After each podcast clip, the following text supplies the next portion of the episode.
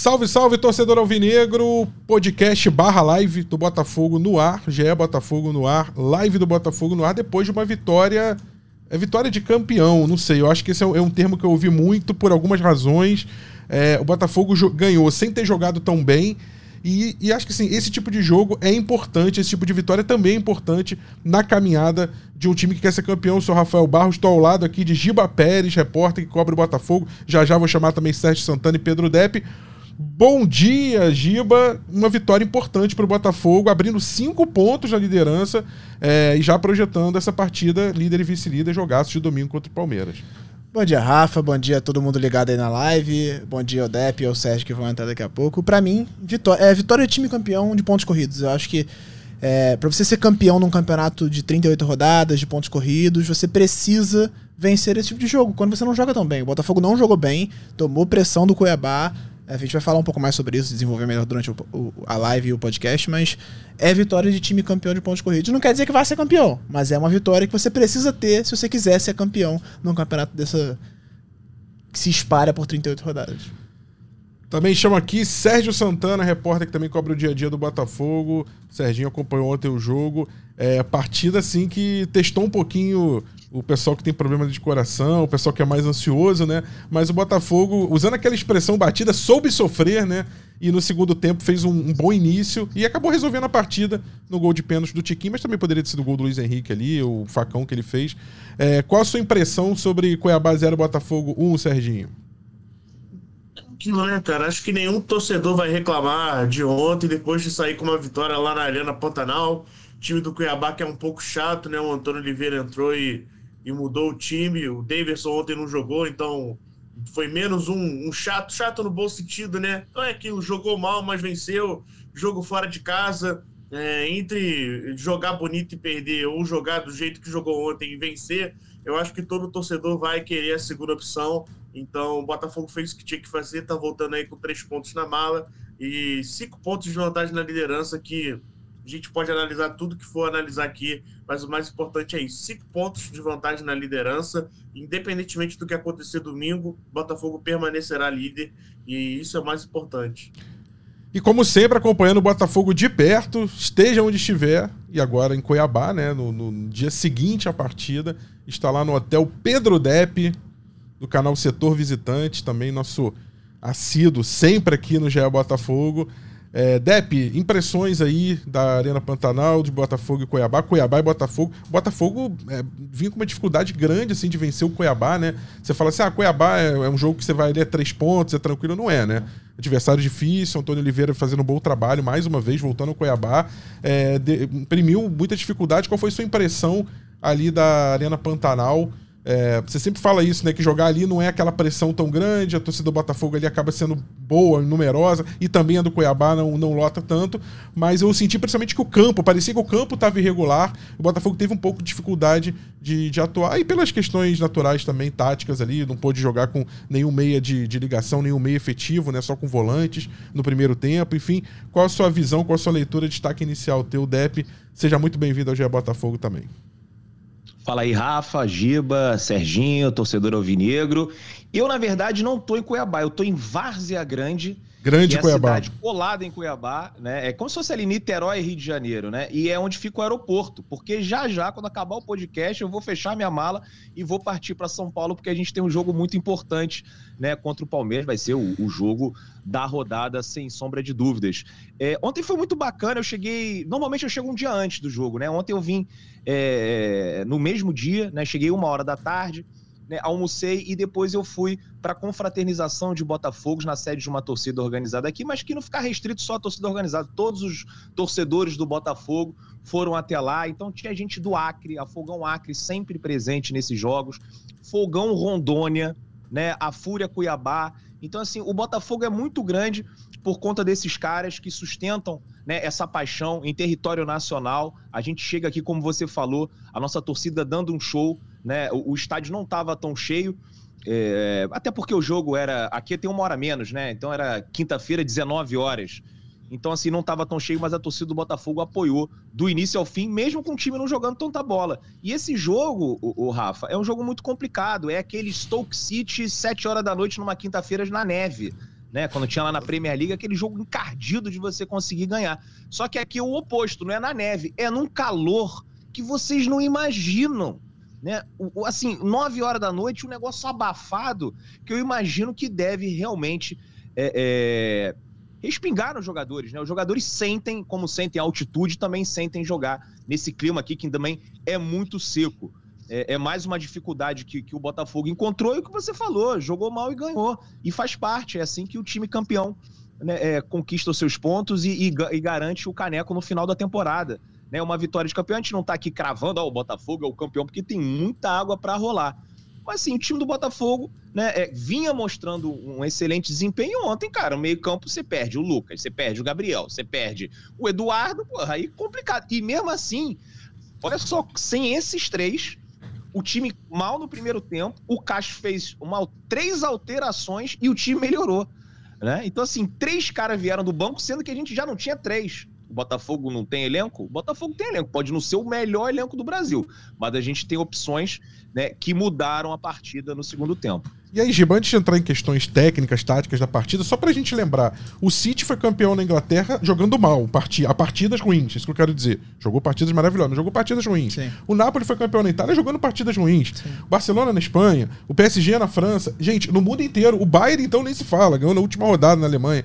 É, é normal isso. E é importante, né, Giba? É, é, não, não, é, não é um jogo fácil, não é o tipo de jogo que você fala, ah, são três pontos garantidos, longe disso. E mesmo que fosse você jogar mal e ganhar, é do jogo. São 38 rodadas, você falou bem isso, né? É, não. É, é, é, a gente sempre quer que o time jogue bem e ganhe, né? O mundo ideal é você jogar bem, meter 4 a 0 Não precisa meter um 4 a 0 mas apresentar um bom futebol, mas a realidade não é assim que as coisas funcionam. Você tem um ano inteiro de trabalho, às vezes você tem desfalques, você tem problemas. É, às vezes o jogador nem, tá, nem desfalca, mas ele tá se sentindo mal, acordou num dia ruim, ou então, de fato, não encaixa o jogo. É, tem algum problema em que o time não consegue desempenhar o que, o que ele costuma colocar em campo. E ontem, por exemplo, você não tinha um dos principais jogadores do Botafogo no ano, que é o Eduardo. A gente fala que mesmo quando o Eduardo não estava tão bem, ele teve uma fase ali de uma baixa no, na, na, temporada, na reta final, um pouco depois do Carioca ali, né? No comecinho do Brasileiro. Ele começou bem, aí depois teve uma queda e estava recuperando agora mesmo quando ele não tão bem, ele, ele era muito importante. Ele é um jogador muito importante, isso ficou muito claro ontem. Quando ele sai, ainda principalmente sem ter os reservas, você não tem o Lucas Fernandes, você não tem o Eduardo, você não tem o Gabriel Pires. Então você perde qualidade técnica nesse meio, você perde criatividade no meio-campo.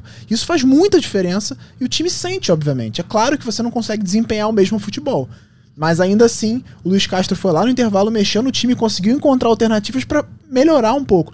Não acho que o Botafogo tenha feito um grande segundo tempo, mas conseguiu estabilizar um pouco do que tinha sido o primeiro, que foi realmente muito ruim.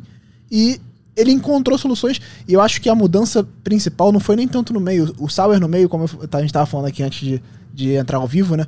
Do Sauer no meio sempre foi um pedido da torcida. A torcida quer muito ter o Sauer no meio, testar ele para ver se ele funciona ali. Mas eu acho que é, o principal foram as pontas a mudança nas pontas ajudou um pouco a, a consolidar os laterais que estavam tendo uma dificuldade muito forte durante o jogo todo é. e ajudou o time a, a, estabilizar um pouco na partida e conseguir é, competir um pouco mais com o Cuiabá.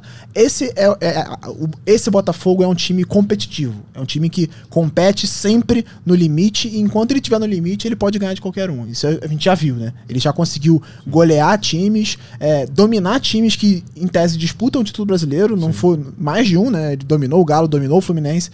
Então, é um time que consegue competir com qualquer um e enquanto estiver em alto nível pode fazer isso e mostrou mais uma vez. Num dia de baixa, foi lá, venceu o Cuiabá, que é o que importa no campeonato, né? Você precisa somar pontos. E o Botafogo tá somando. São nove vitórias em onze. Então, é, desde o começo do campeonato, todo botafoguense tem ouvido a história do elefante em cima da árvore, e a gente sempre fala aqui, o elefante está lá ainda, em cima da árvore, perseverante, segurando a onda. Para mim, é candidato ao título sem menor dúvida. E essa vitória é vitória de time campeão. Cinco pontos aí sobre o Palmeiras que perdeu na rodada. É, primeira derrota do Palmeiras, aliás. É, Serginho, a gente estava vendo o jogo ontem na redação e, e ali no primeiro tempo você falou: Não, eu falei que esse meio, eu falei que esse meio assim não ia dar, não sei.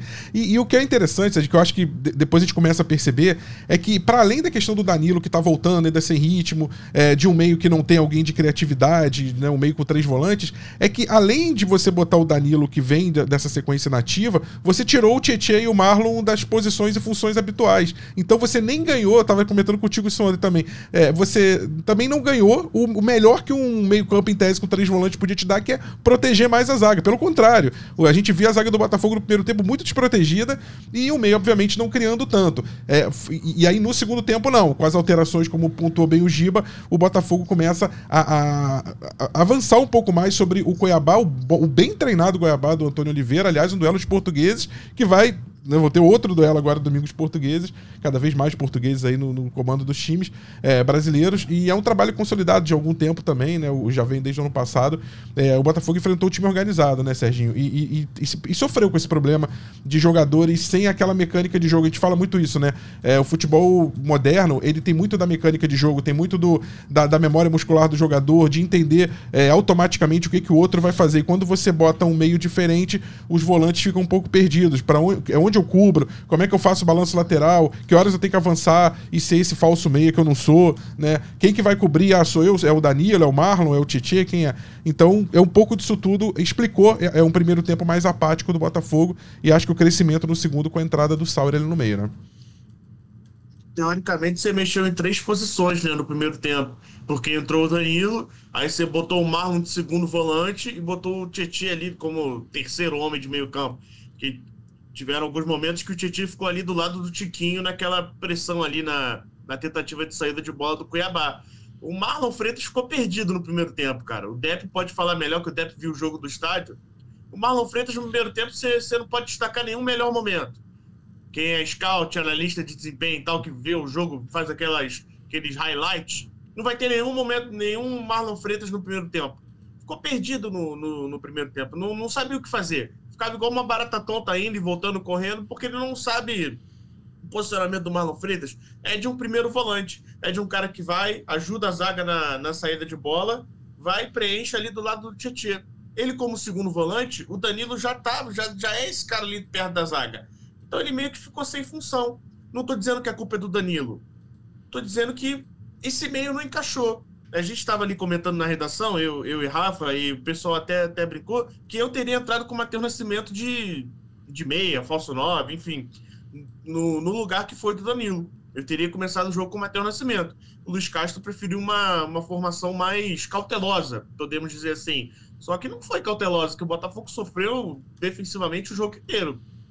É, o Cuiabá chegava, chegou muito fácil pelas laterais, Imagino eu que o Luiz Castro botou o Danilo esperando que o Cuiabá fosse alçar a bola na área, só que não foi assim, porque o, o Cuiabá chegou fácil pelos lados. Foi muita bola nas costas do, dos laterais, e aí o Botafogo contou com uma ótima atuação, mais uma vez, de Adriel, Socoextra e Lucas Perry. Lucas Perry, que para mim foi o cara da partida. Então, assim, é... o fato dele ter mexido três vezes no intervalo mostra, é a prova que a formação que ele colocou não deu certo. É a prova que ele, pô, errei, tenho que trocar. Então, assim, é, o Sauer no meio foi ok, mas nem acho que o próprio Sauer foi a diferença no meio. Eu acho que a diferença no meio foi ter o Marlon e o Tietchan nas posições originais. Isso já dá uma dinâmica totalmente diferente no time, porque os dois não, não, não tem nenhum aquele volantão, é, aquele volantão grandão que não se mexe. Os dois se mexem muito, correm muito, trocam de posição. Ele já tem um entrosamento aí vindo vindo desse mês aí jogando juntos. Então o Danilo Parado não, não tem esse entrosamento com os dois. Então eu acho que a diferença foi isso e o Segovinha, cara. O Segovinha jogou muito bem, entrou para mim, mudou o jogo, aquela jogada, aquele, aquele passe que ele deu, não é todo jogador que conseguiria dar. Então para mim foi isso. Eu acho que o meio-campo que ele colocou ontem não, não, não foi nada bom. E ainda bem que ele conseguiu conseguiu enxergar isso e trocou no intervalo, porque nem sempre o Luiz Castro mexe no intervalo, né? Sim, é, não, era fácil, né, Depp? A gente falava muito assim, pô, eu, eu, conversando muito com, com Alvinegros e tudo, falando, pô, que time que entra em campo então? Se você não tem o Eduardo, se você não tem o Lucas Fernandes, o que fazer? E, e a, a, assim, o consenso é: qualquer coisa que você fizer é um improviso. E se qualquer coisa é um improviso, é, a gente tira um pouco dessa. Assim, o Castro tentou o que, o que parecia mais seguro, pelo menos para início de jogo, e quando sentiu que não dava, mudou. E aí eu queria falar contigo do, dos dois S, dois sobrenomes com S ali, o Sauer e o Segovinha, porque acho que a, as mudanças no time passam um pouco por eles dois, né? Cada um de, no nível de intensidade, no, até no, numa, no nível de, de, é, do quão decisivo foi. Acho que o Segovinha é muito mais decisivo que o Sauer. Mas é, eles potencializaram essa, essa mudança, essa melhoria do Botafogo, essa melhora no segundo tempo. É, o impressionante, assim, para mim, é, o Segovinha, ele cada vez mais a gente vai percebendo que ele não é só aquele chaveirinho, xodozinho, aquele cara para entrar faltando 15 minutos e incendiar o jogo. Não. Ele parece que é um cara ainda jovem, muito jovem, mas que tem um estofo, que tem uma maturidade suficiente para quem sabe amanhã pegar essa posição mesmo ali e assumir essa responsabilidade. É, e quem sabe resolver um problema crônico do Botafogo ali na ponta direita, né, Débora? Pois é, né? Começando pelo, pelo Luiz Castro, né? Não era uma situação muito confortável para o nosso treinador. Ser técnico de futebol deve ser muito difícil, né? Até por isso ele é muito bem remunerado para pensar em soluções quando você olha ali para o elenco e fala assim: e agora? Qualquer coisa que eu vou que eu coloque em campo né, vai ser uma improvisação. Eu também teria entrado com o Matheus Nascimento, mas eu também entendo não entrar com o Matheus Nascimento, porque poderia acontecer justamente o que aconteceu. O time ir mal no primeiro tempo e aí chega no segundo você não tem muita opção para trocar, né? É, você chega ali, já tirou, já tem o Matheus, né? Você poderia colocar o Sauer, que como torcedor, e assim, a gente vê de fora, né? A gente não tem acesso a treino, a gente sabe das coisas pelos setoristas do GE, pelos outros setoristas né, de outros veículos que cobrem o Botafogo, pelos youtubers, é isso que a gente sabe. Então, eu não sei qual é a real condição do Sauer, porque é, ele não joga contra o Atlético Paranaense, depois é titular contra a LDU. Aí contra o Atlético Paranaense, além de não jogar, quem entra é o Piazon em vez do Sauer. Então, assim, não sei até que ponto a gente pode contar com ele. Então, apesar de eu também é, concordando com o, Serginho, com o Serginho, entrar com o Matheus, né? Eu pensaria em entrar com o Matheus, eu também entendo não entrar. Né? Qualquer solução é, é, eu aceitaria. Eu decidi entregar Deve, o, o Pedro, o Pedro Lemos, só que o Pedro Lemos aqui na, na, na live lembra também, estava sem o Gabriel Pires. Ótima lembrança. Outro que também é. poderia ter ocupado a é, posição. É, a gente citou, né? São, eram os três meses. Citou, os três meses. Eduardo, três, Lucas Fernandes, Fernandes e Gabriel Pires. É, o Gabriel Pires também fora. É, então, assim, eu decidi entregar minha vida à comissão técnica. Eu até falei antes da live, eu falei, não sei quem ele vai colocar, mas que ele colocar, eu vou uh, aceitar e vou achar que foi realmente a melhor solução, porque os caras estão lá no dia a dia, eles sabem o que é melhor pro Botafogo e são competentes, né? A gente hoje tem técnicos competentes. Não é, não é um Montenegro na, na, na, área técnica, né? Porque se você for pegar Botafogo e Cuiabá de três anos atrás, né? Tem uma matéria ele do GE, do Globo é, tem uma matéria, não sei se é do GE ou do Jornal o Globo, mas falando do Montenegro, a ideia era o Montenegro treinar o time. Quem treinou foi o Flávio Tênis. Foi uma partida que terminou 0 a 0 o Botafogo foi eliminado, porque Nossa, perdeu na ida 1x0. Copa do é, Brasil. E aí teve esse 0 a 0 com o Flávio Tênis né? O, era o Botafogo do Pedro Raul e do Matheus Babi na época, né? Aquele time que, que a gente não guarda boas recordações. Então, assim, eu confio no Castro, é, não deu certo, né? O plano original alterou no segundo tempo. Eu, num grupo com os amigos, tinha falado que eu trocaria os três, que os pontas também estavam muito mal, não era só né, o meio-campo que não estava funcionando, o Júnior Santos numa jornada infeliz, o Vitor Sá também. O Vitor Sá até tentou mais ali pela esquerda, mas também é, é, não mostrou muita coisa. O substituto do, do Vitor Sá me irritou demais no final do jogo, umas três bolas ali que ele perdeu, que ele até estava sozinho, mas ele podia ter voltado para o zagueiro, para o volante, né? Tinha ali uma linha de passe, mas tentou passar por quatro, né? Foram três, quatro vezes que ele fez isso, me irritou muito, mas o Segovinha, pelo outro lado, compensou. O Segovinha que, é, se não tivesse é, lesionado o braço, teria sido titular contra o Goiás. Né? O Castro falou isso depois é, aquela partida que a gente perde na Serrinha, o Júnior Santos. É, o Júnior Santos nem começa, o Júnior Santos fica no banco, o Sauer inicia. Né, depois o Júnior entra no segundo tempo, mas o titular naquela partida era para ser o Segovinha, um jogador que chegou aqui e a gente imaginava que ele ia precisar de um período maior de adaptação. É, é, talvez não tivesse pronto, porque, enfim, estava jogando ali no Guarani, mas também não tinha né, tantos jogos na carreira, né, se destacou no, no, no Sul-Americano Sub-20, então era um cara que tinha muito potencial, mas que a gente não imaginava que ele tivesse um grande impacto, pelo menos eu, né?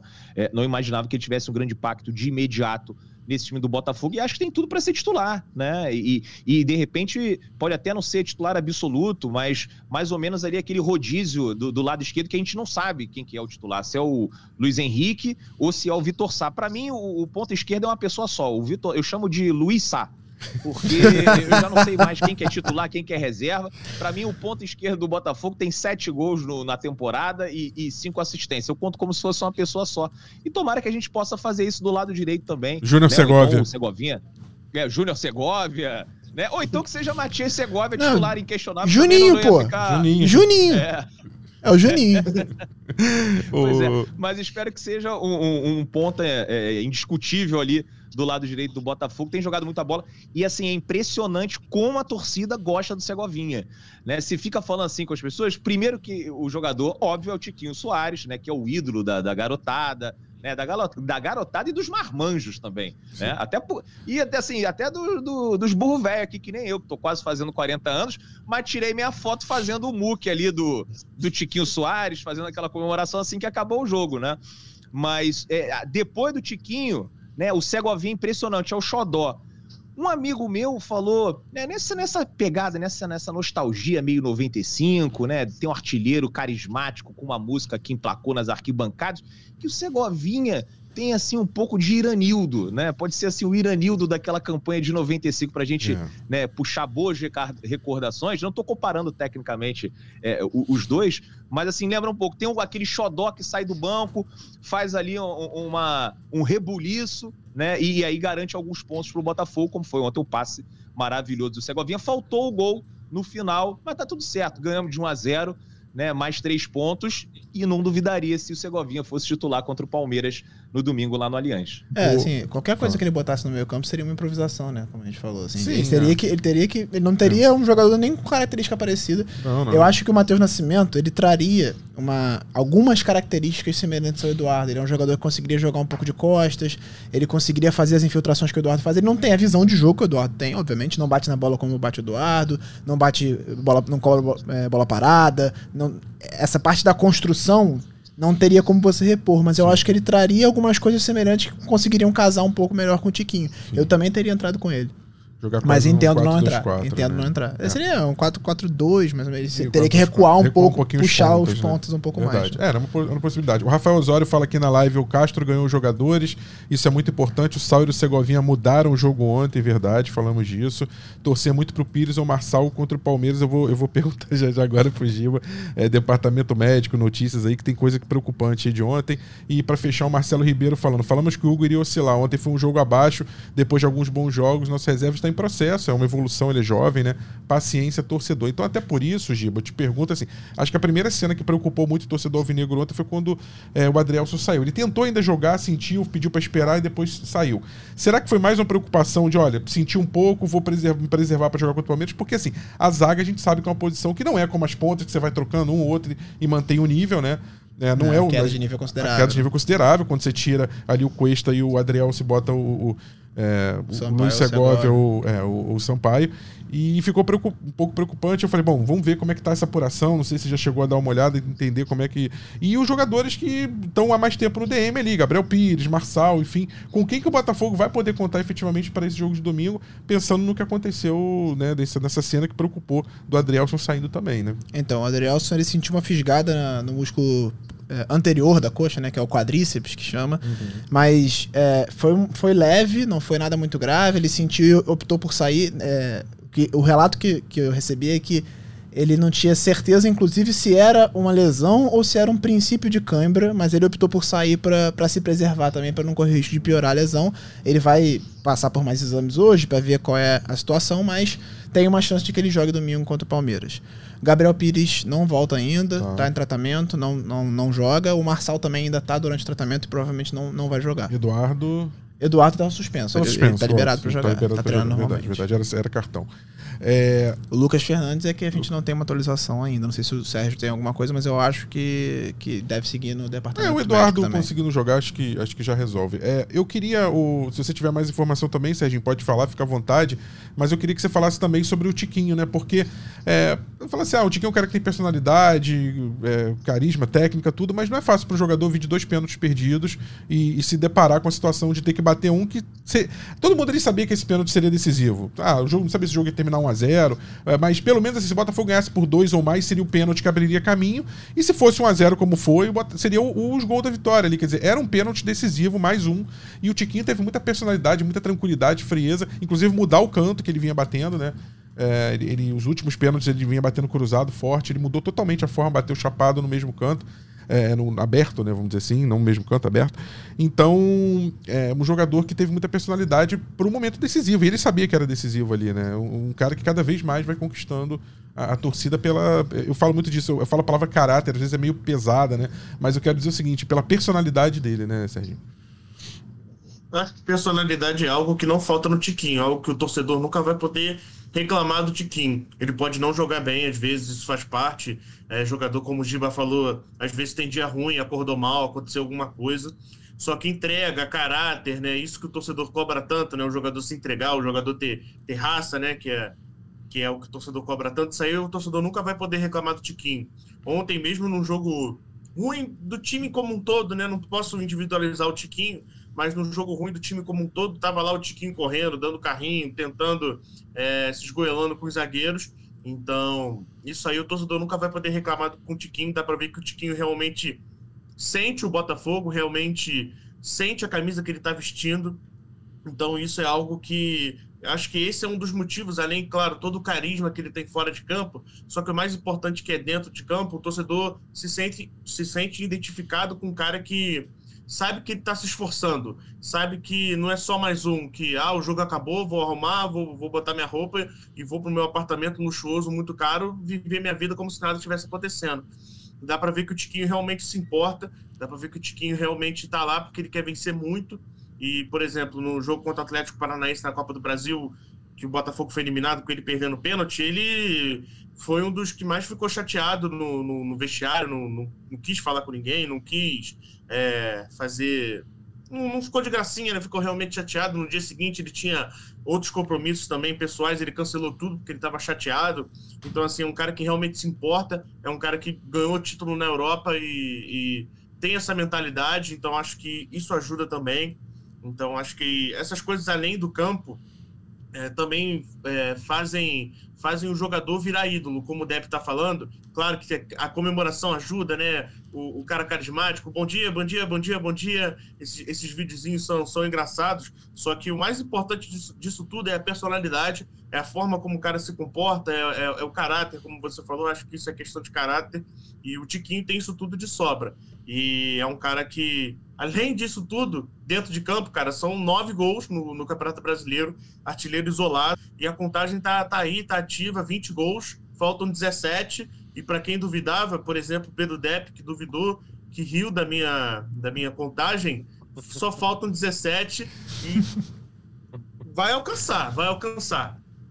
É, eu sei que quem está na live aqui no, e no podcast, um dos principais motivos, além de, de, curtir essa vitória, é projetar o jogo com o Palmeiras. A gente já vai fazer isso, vai virar página. Tem até um áudio legal para para passar já já para vocês, mas antes eu queria só esgotar um assunto, Depp, que para mim é, é uma certa preocupação, mas é algo que na, no decorrer da temporada é normal, acontece.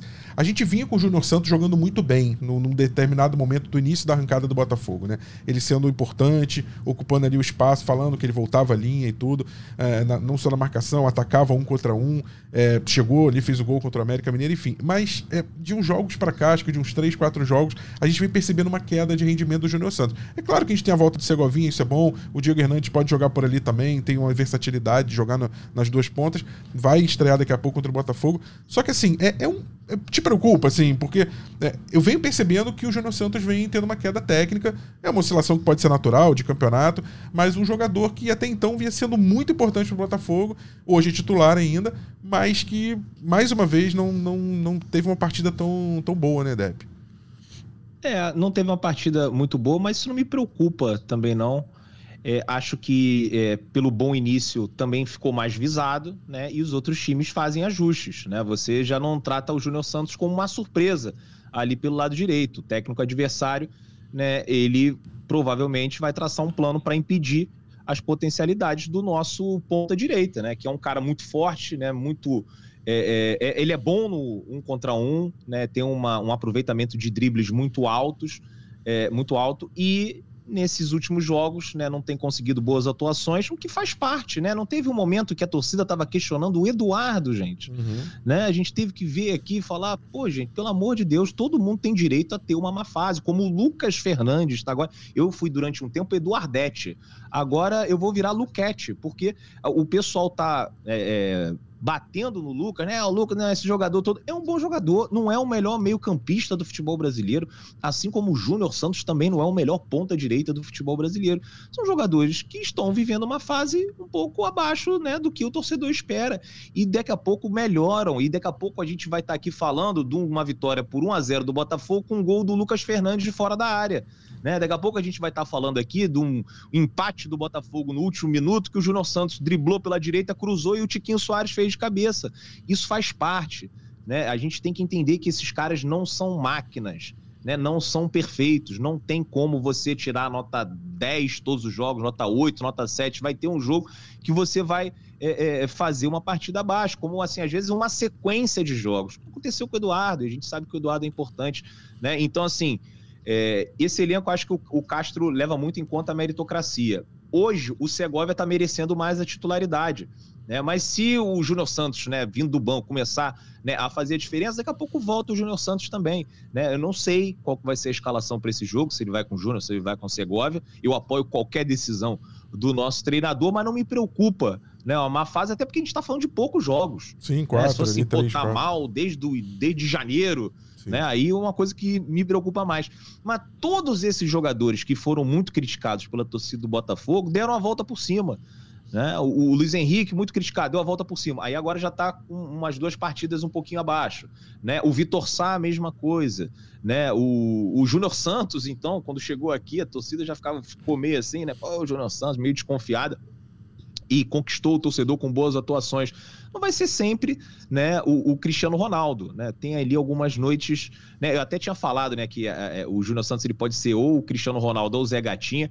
Mas assim, o Zé Gatinha também já, com todo respeito, é um pouco demais. É, tem noites que ele vai ser o Júnior Santos, né? Não vai ser o Cristiano e o Botafoguense né, vai ter que recorrer a quem está no banco de reservas. Ainda bem que a gente ainda tem banco, ainda tem aquele uruguaio lá para estrear, o Diego Hernandes, né? Sim.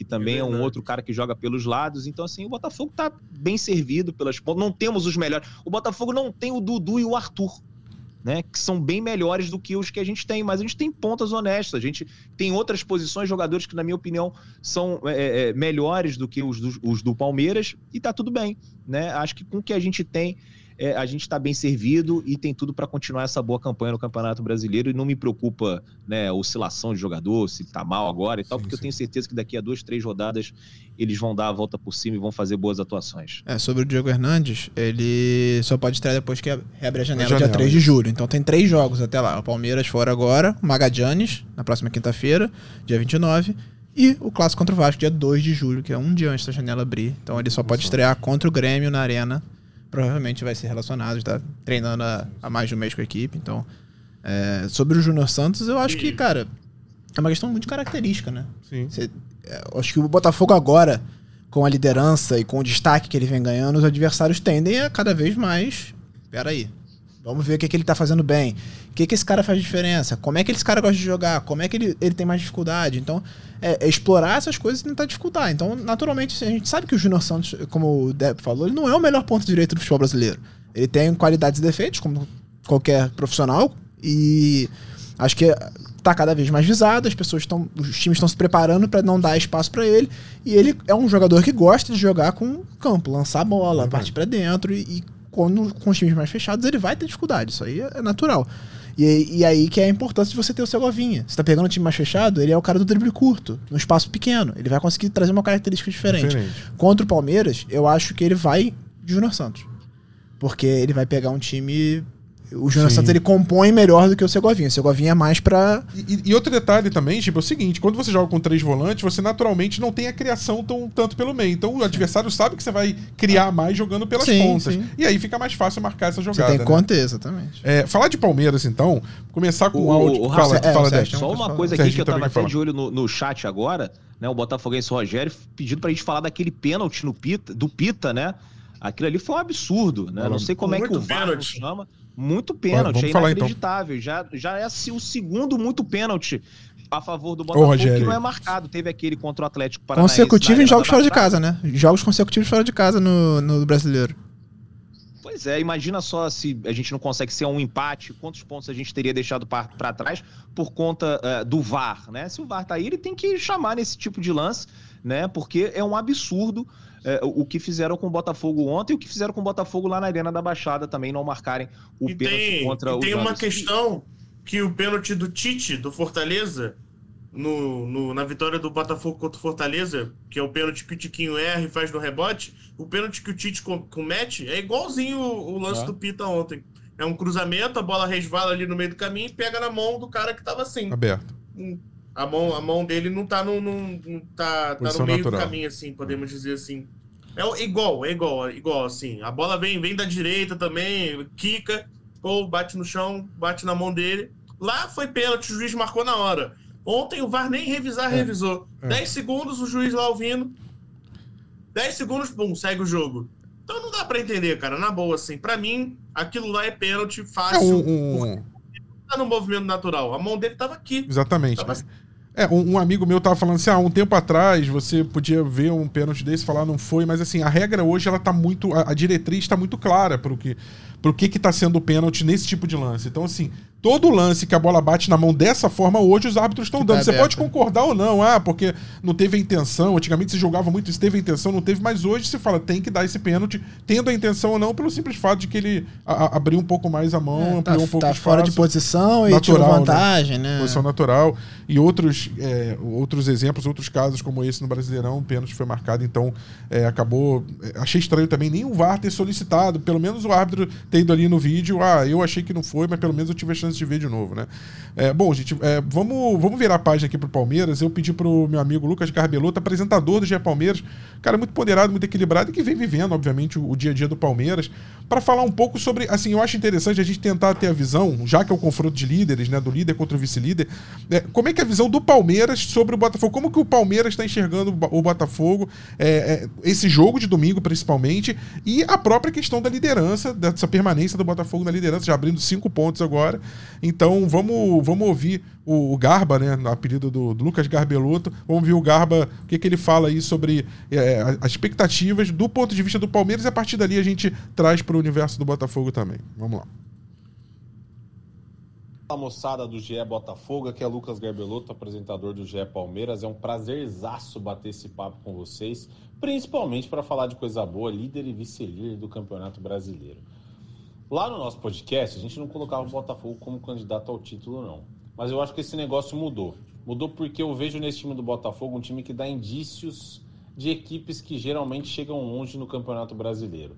E quais são esses indícios? Primeiro, uma defesa muito forte. Você tem um goleiro em grande fase, que é o Lucas Pérez, você tem uma dupla de zaga muito boa com o Adrielson e Cuesta, um sistema defensivo no geral muito bom, é o time que tomou menos gols do campeonato até agora. Outro indício, você tem o Tiquinho Soares no comando do ataque que tá voando, metendo gol de tudo que jeito. A bola passa na frente do cara, ele mete caixa.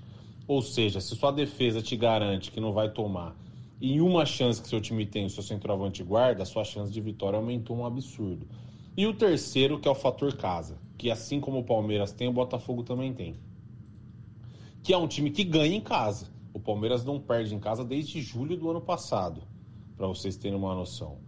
Então eu acho que o Botafogo esse ano no Campeonato Brasileiro ganhou todas. Então eu acho que é um fator fundamental. E tem um outro fator que aí não sei se vocês vão concordar comigo, mas eu acho que sim, que é ter sido eliminado da Copa do Brasil. O Palmeiras no ano passado foi eliminado da Copa do Brasil cedo, igual o Botafogo foi esse ano. E isso deu muito gás pro Palmeiras, porque quando o seu rival tá jogando Copa do Brasil, você tá com o pé para cima. E eu acho que é o que vai acontecer com o Botafogo nesse ano. O Palmeiras faz dois jogos muito difíceis contra o São Paulo pelas quartas de final da Copa do Brasil, e o Botafogo tá com o pé para cima. Você tá descansando seus principais jogadores para jogar no final de semana. Então eu acho que isso lá na frente, vamos supor que o Palmeiras classifique, continue brigando cabeça a cabeça com o Botafogo, o Botafogo vai ter mais perna quando a gente chegar lá em outubro, novembro, que já é reta final de campeonato. Tá bom? E outra coisa, o jogo de domingo, né? O jogo de domingo pro Palmeiras é guerra. É guerra. São cinco pontos de vantagem já. O Palmeiras não pode cogitar perder, porque se o Botafogo abre oito pontos, aí a montanha vai ficar muito íngreme. Acho que daria para buscar? Acho que daria, mas ficaria muito difícil pelo que a gente está vendo o Botafogo jogar. E é guerra, né? Para o Palmeiras é um jogo fundamental, corta a vantagem para dois de novo, fica uma vitória ali de, de, de dividir a ponta, de buscar o Botafogo. Então a torcida tá. Mas assim, eu sinto a torcida do Palmeiras esperançosa com uma vitória, confiante. porque é um time, como eu disse para vocês, já que assim, em casa é muito forte, extremamente forte, jogando com o apoio da sua torcida. Então eu acho que tem tudo para ser um jogaço, um jogaço de bola, tá bom, moçada? Bom podcast para vocês, contem comigo sempre que precisar. Tamo junto, um abraço. É, eu acho que a, a, questão é justamente essa, né? É um jogo muito difícil. Tem tudo para ser um jogaço, porque são duas equipes que estão jogando muito bem. O Palmeiras, para mim, ainda é o melhor time do ano. Se pegar o ano inteiro, o Botafogo teve uma oscilação é, para baixo mesmo grande no, no, Carioca, que é natural, tem as explicações que a gente já falou aqui várias vezes. Mas é, tem tudo para ser um jogaço, mas uma missão muito dura para o Botafogo, que é ganhar dentro do Allianz Parque. Quase ninguém consegue, é muito raro. Desde julho, né, do ano é, passado. O Palmeiras estava invicto no campeonato. Perdeu pro Bahia agora, mas está invicto no campeonato. Não era só dentro de casa. Mas em, no Allianz Parque é muito difícil ganhar. É, Fala-se muito do gramado, ah, não que tem um gramado sintético lá. Isso aí o Botafogo também tem, então não, é uma questão. Mas é, o Palmeiras ele consegue exercer esse mando, ele, ele, ele se sente muito confortável jogando no Allianz Parque. E eu acho que tem isso que, que o Garba falou, assim. Ele tem o Palmeiras vai entrar em campo com senso de urgência. Ele sabe que se perder esse jogo vai complicar muito a vida dele. Entrar é, em bom português, ele vai entrar pressionado, ele vai entrar né, pressionado, vai entrar pressionado. vai entrar pressionado, mas ele vai entrar com senso de urgência e é um time muito experiente que está acostumado a ganhar. Ele sabe lidar com essas situações, entendeu? Eu acho que é, é novidade pro Botafogo. Pro Botafogo, estar nessa situação precisando, tendo um jogo decisivo é, é uma novidade. Esse, esse elenco está se acostumando, criando essa mentalidade vencedora. O Palmeiras já tem ela há bastante tempo. O Botafogo tem é, menos peso porque ele tem a vantagem. Ele tem cinco pontos de vantagem, mesmo que ele perca, ele vai continuar líder. Então, assim, óbvio, ninguém entra para perder. O empate tá show de bola e uma vitória é o melhor dos mundos. Mas eu acho que é um jogo muito, muito difícil e o torcedor precisa ter consciência disso. É muito difícil esse jogo. Se, se empatar, para mim, ó, eu assino agora. Fala que empate, assino agora, tá show de bola. E, e Serginho, eu tenho a impressão de que, a, de Todo que assim. Mundo assina. É, e, e tem a impressão que é o seguinte: se o Botafogo não perder pro Palmeiras, mesmo que perca, vai ser líder. Mas assim, o mais importante, se ele não perder o Palmeiras, se ele empatar ou vencer, eu acho que ele dá um recado assim. Cristalino, límpido. Acho que aí não vai ter alguém que vai falar, não, o Botafogo é, é o elefante em cima da árvore. Não, agora, bicho, você, você segurou o Palmeiras lá, é, cinco pontos ou oito, agora é, tá brigando pela, pelo título. Acho que a partir de aí muda, vira a chave completamente, até para quem não acreditava, né, Sérgio? Aí o elefante pulou da árvore direto pro chão, deu uma, deu uma pirueta, pulou para cima e cavou um buraco e, e voltou, voltou para a superfície. Aí o elefante virou, virou tatu, depois um caminhão e, e aí um pássaro. Aí o elefante, um, metamorfose total. É, cara, é isso que. É, a análise do jogo passa muito por isso. É um jogo muito difícil. Vencer no Allianz é uma tarefa que foi muito difícil para vários times. Pouquíssimos times conseguiram vencer o Palmeiras de Abel Ferreira lá. E o Botafogo não ganha do Palmeiras fora de casa há nove anos. Nove anos. Então é mais um tabu aí pro Luiz Castro, né? Que a torcida também gosta de falar, que adora quebrar tabus. Se ele conseguir quebrar esse tabu, vai ser essa questão aí do elefante que vai virar pássaro depois tatu. Então, assim, eu acho que pressão sempre vai existir, mas o fato do Botafogo ter vencido ontem e o Palmeiras perdido tira um pouco do, do peso dessa necessidade de urgência de tipo assim, se o Botafogo perder já era. Se o Botafogo perder, o Palmeiras vai passar, aí acabou, já vamos para segundo. Então assim, o fato da rodada ter sido perfeita para o Botafogo tira, tira um pouco do peso do, do fato de tipo assim, mesmo se perder, a gente é líder. Claro que se perder é horrível, o Botafogo nunca entra para perder, claro. Só que o jogo é muito o jogo em termos de resultado é muito favorável para o Botafogo. Então a pressão desse sentido é toda para o Palmeiras. Quem, quem, tem, quem tem que jogar para cima, quem tem que ir para frente é o Palmeiras. Então acho que o Botafogo pode, pode se favorecer disso. E o Botafogo é um time que adora jogar no contra-ataque, é uma das principais características desse time é a transição se o, se o Palmeiras for para cima, o Botafogo que tem uma ótima defesa, o time pode, pode saber se aproveitar desses espaços que o Palmeiras possa vir a deixar. Aí, Depp, o Boca, Leandro Boca, que é o voz da torcida lá do Palmeiras, falando aqui, ó, domingo é. vai ser um jogão, abração, Pedrão, amanhã estaremos juntos lá no nosso canal. Boca figuraça também, já, já é Palmeiras.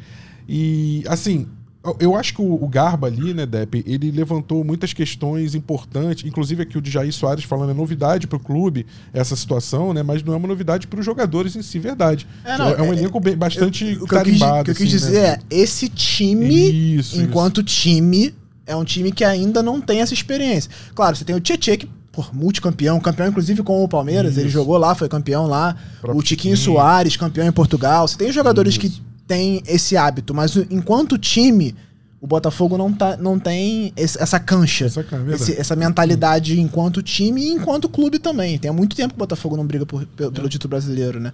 Então, é, eu acho que isso está sendo criado ainda. Está uhum. sendo criado nesse elenco, nesse grupo. E é uma coisa que o Castro falou, eu perguntei para ele sobre essa questão de mentalidade vencedora, e ele falou: "Cara, isso você constrói com vitórias aos poucos, e aí quando você constrói é difícil tirar, porque quem chega já incorpora isso, né? Porque você tem um grupo e aí o cara que chega um, dois, esses caras vão incorporando isso e vão passando para frente. Então o importante é criar. E o Botafogo tá criando. Tá vencendo e tá criando essa mentalidade vencedora. E, você que tá saindo de Cuiabá já de é, Várzea Grande, aliás, né? Grande Cuiabá, para São Paulo, né, Dep? Pode é, falar é, Cuiabá. Cuiabá, Grande Cuiabá, né? É, é Grande Cuiabá. Grande Cuiabá, lugar, esse lugar fresquinho aí, né? O, é importante, importante sim. É, olha, olha, que diferença, né? O Botafogo, quando você foi ao Allianz aí no ano passado, um jogo que o Botafogo foi massacrado. É, quando o Palmeiras entrou e enxergou aquele Botafogo, antes mesmo da bola rolar, um time frágil, um time em formação, e o Palmeiras ali com aquele trabalho consolidado do Abel Ferreira. Olha a diferença para a forma, inclusive, como o Palmeiras vai enxergar esse Botafogo. Quer dizer, um trabalho, como o Giba falou, consolidado e que também faz com que os adversários passem a ver o Botafogo hoje de uma outra maneira. Não tem como o adversário entrar hoje em campo encarando o Botafogo, mesmo o Palmeiras jogando em casa, que é o cenário mais difícil possível para o Botafogo. Não tem como o adversário entrar e falar, pô, tranquilo, a gente vai fazer o nosso futebol, vai massacrar, vai amassar e vai ganhar e vai atropelar. Não é, não é. é então, assim, hoje o Botafogo está sendo visto de uma outra maneira. Não tem como, né, Depp? Assim. É, não tem como. Eu até queria mandar um abraço aqui pro Boca, né, que é o voz da torcida do Palmeiras, né?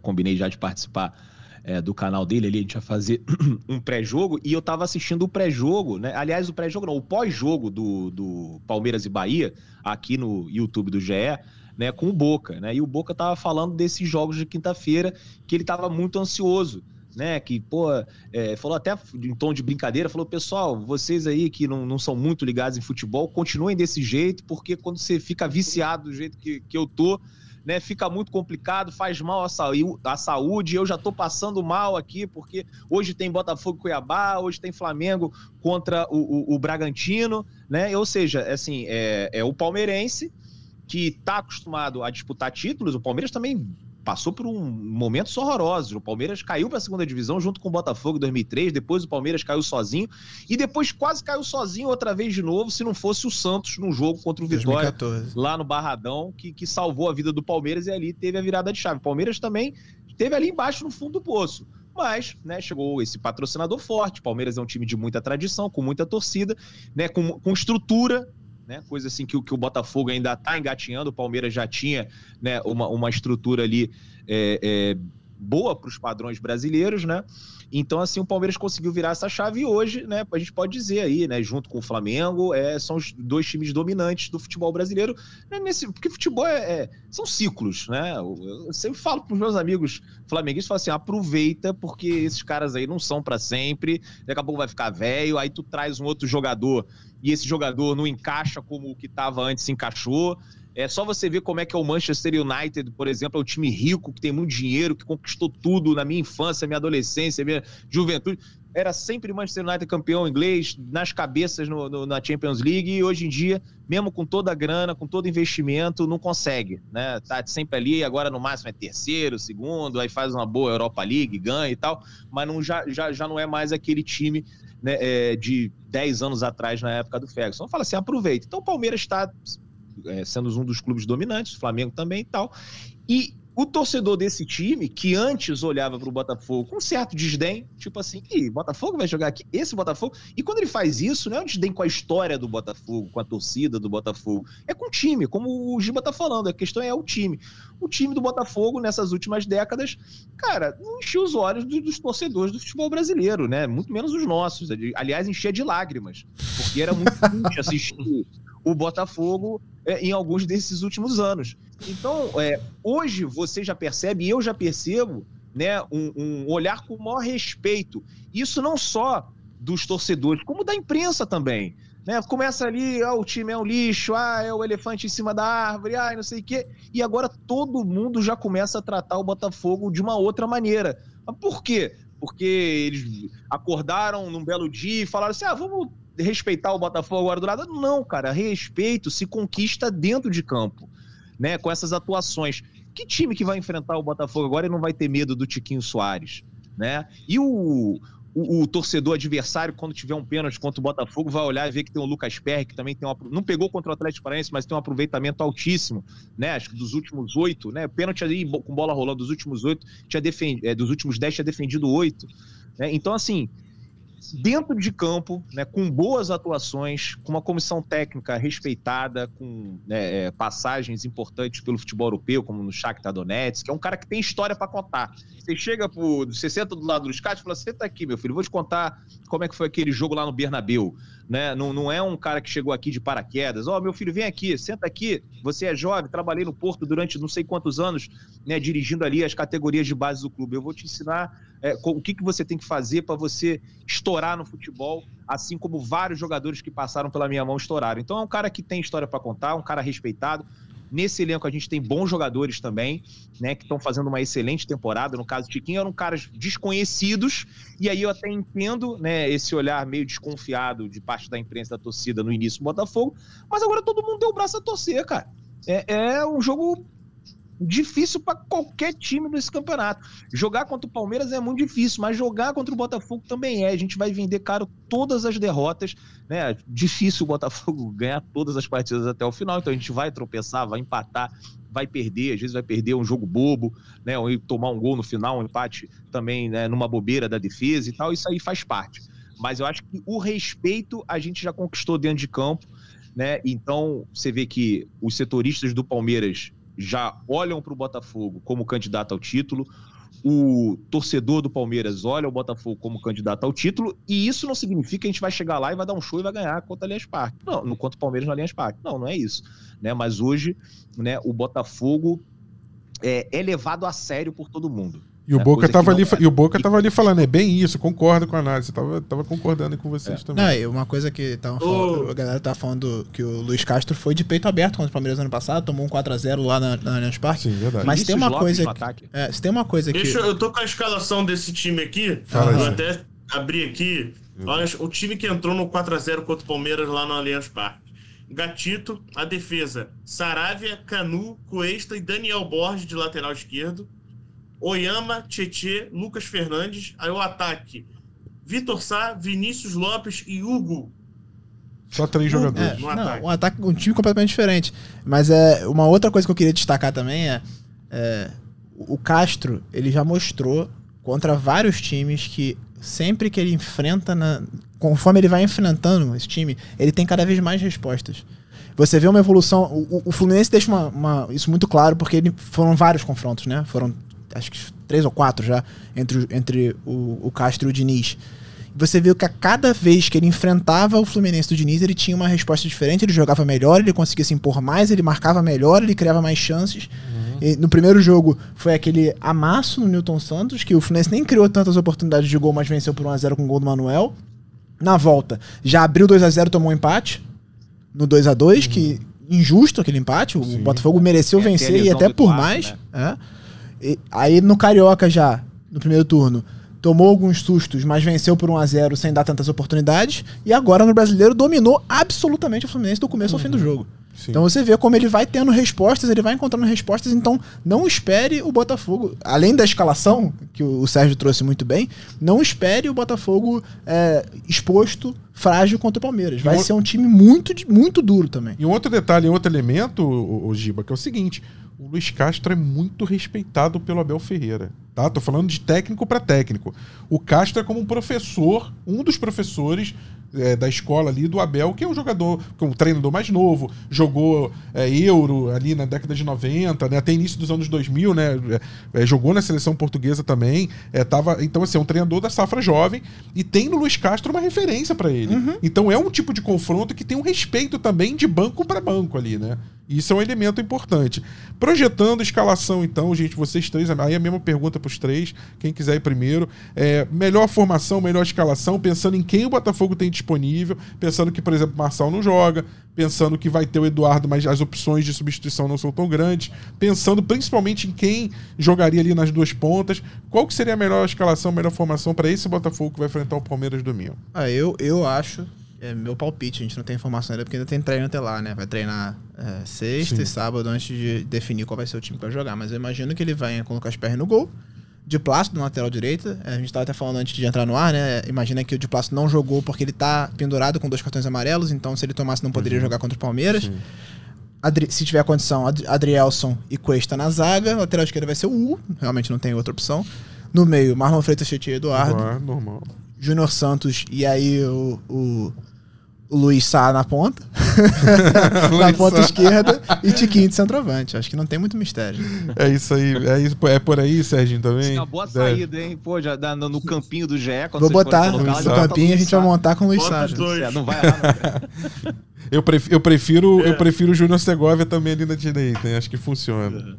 Fala aí, Serginho. Ontem um, um, um pessoal eu postei um tweet falando bem do, do Segovinha, né? Falando que ele é um dos poucos pontos que eu vi no Botafogo que levanta a cabeça antes de tocar a bola.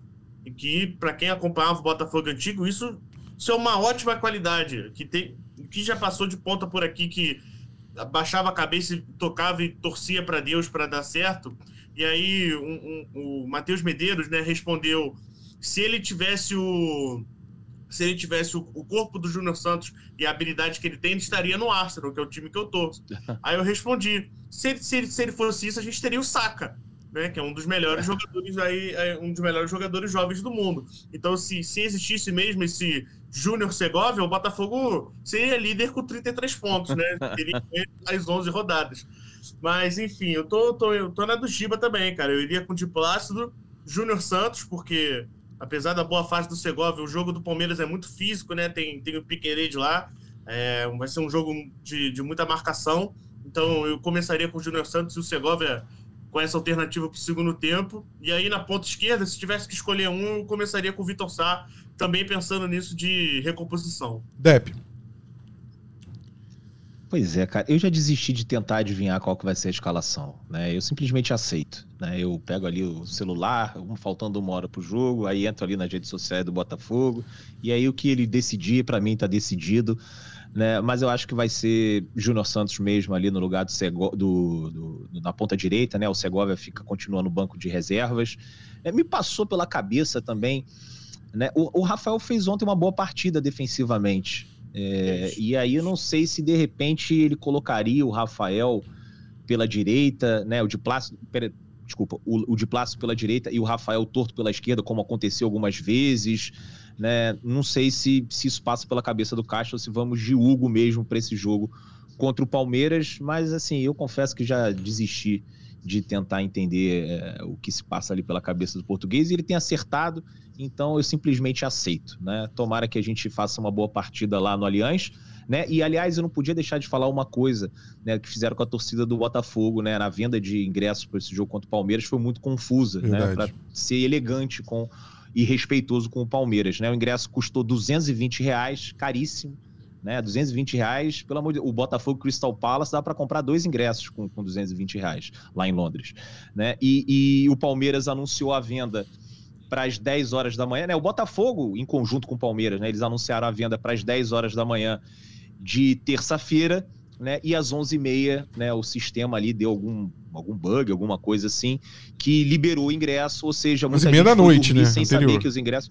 É, é, foi na segunda. Segunda, eu tava voltando da Argentina. Eu tava. Eu, quando eu desembarquei no Galeão, uma hora da manhã, meu celular tinha 500 mil mensagens me avisando né, que, é, que os ingressos já estavam disponíveis. Eu fiquei nervoso, né? Caramba, eu consegui comprar, mas muita gente acordou no dia seguinte. Né, e não conseguiu. Eu acho que muita gente ia ficar de fora de qualquer jeito, porque a demanda é muito alta. E mais uma outra coisa: em São Paulo liberam 5% dos ingressos. Né? Aqui a gente libera 10%, a regra é 10% mas lá eles têm um laudo lá do, do da, da, polícia, né, sei lá de quem, que fala que só garante 5%. Então são 1.700 botafoguenses, quando na verdade era para ter 4 mil ingressos, e se botasse 4 mil ingressos, a torcida do Botafogo ia comprar esses 4 mil ingressos para o jogo de domingo, né? Não venderam, é, venderam só 5% e, e fizeram a venda, né? Depois até pediram desculpas porque o sistema teve um erro lá e os caras colocaram. Então, assim, muita gente ia ficar de fora, mas pelo menos todo mundo ia ter igualdade de condições de comprar o ingresso, né? Do mesmo horário, todo mundo ali 10 horas da manhã, e aí aquele negócio que vença o melhor. Mas teve muito torcedor do Botafogo que ficou revoltado, né? Foi uma sacanagem o que fizeram. E a gente queria que, na verdade, não tivesse um clube sabotando o outro nessa questão de torcedor visitante, né? Podia ter uma reunião entre os clubes, né? E tentar facilitar a vida de quem acompanha o time fora do estado, né? Porque desse jeito ficou uma briguinha. E o que, que vai acontecer? No próximo jogo no Newton Santos, o Botafogo vai botar 5% e vai botar o ingresso 300 reais. Aí depois o Palmeiras bota 1% e bota o ingresso 500 reais. Aí depois o Botafogo não vende ingresso para visitante. É assim que a gente quer é, o futebol brasileiro não, né? Então eles tinham que sentar e resolver uma situação que é muito importante. Talvez hoje, assim, não, não, não passe muito pela cabeça das pessoas, né? Na, na lista de prioridades, mas tem uma importância para quem acompanha esses jogos fora, então não podia deixar de registrar aqui a revolta do torcedor do Botafogo pelo preço, pela carga disponibilidade, disponibilizada e pela maneira como esses ingressos foram comercializados. Excelente, Dep, muito bem lembrado. Giba, é isso. Fechamos o GE Botafogo e a live e seus destaques finais aí. É isso, vamos é, ansiosos para esse jogo contra o Palmeiras. Promessa de um jogaço, um jogo importante. E se tudo der certo, uma vitória do Botafogo que vai abrir oito pontos do Palmeiras e possivelmente sete pontos na liderança do campeonato. Né? Valeu, Serginho. Obrigado. Nos vemos no próximo. Valeu, pessoal. Até segunda-feira, né? Esperamos que com um tom feliz então, até segunda-feira, bom final de semana aí para todo mundo. Valeu, Dep, obrigado. Vai para São Paulo direto, né? Fala da tua logística aí rapidinho. É, vou para São Paulo agora meio-dia, né? Chego três horas da tarde, porque aqui tem uma hora menos. Então eu saio uma hora daí, né, do, do lugar onde vocês estão, né, do, do horário de Brasília, eu tô aqui no horário de Cuiabá né? Mas chego três horas. Ia te chamar até para tomar uma cerveja, mas tô vendo se você tá aí no Rio de Janeiro, então vai ter que ficar pra próxima, né, Rafa? Não, eu tô no Rio direto agora, já me mudei. É, tá no Rio direto. Então fica pra próxima. No Rio de Newton Santos a gente se encontra. Grande abraço aí pro Serginho, pro Rafa, pro Giba e pro torcedor do Botafogo que ficou acompanhando aqui. Mais de mil pessoas, mais de mil aparelhos conectados assistindo a live do GE no YouTube. Valeu, torcedor Alvinegro. Segunda-feira a gente volta para mais um GE Botafogo, mais uma live. Um grande abraço, até lá. Fui. Partiu, louco, Bateu!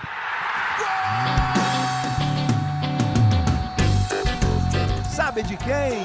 Do Botafogo! Do Alvinegro, do Glorioso. É o GE Botafogo.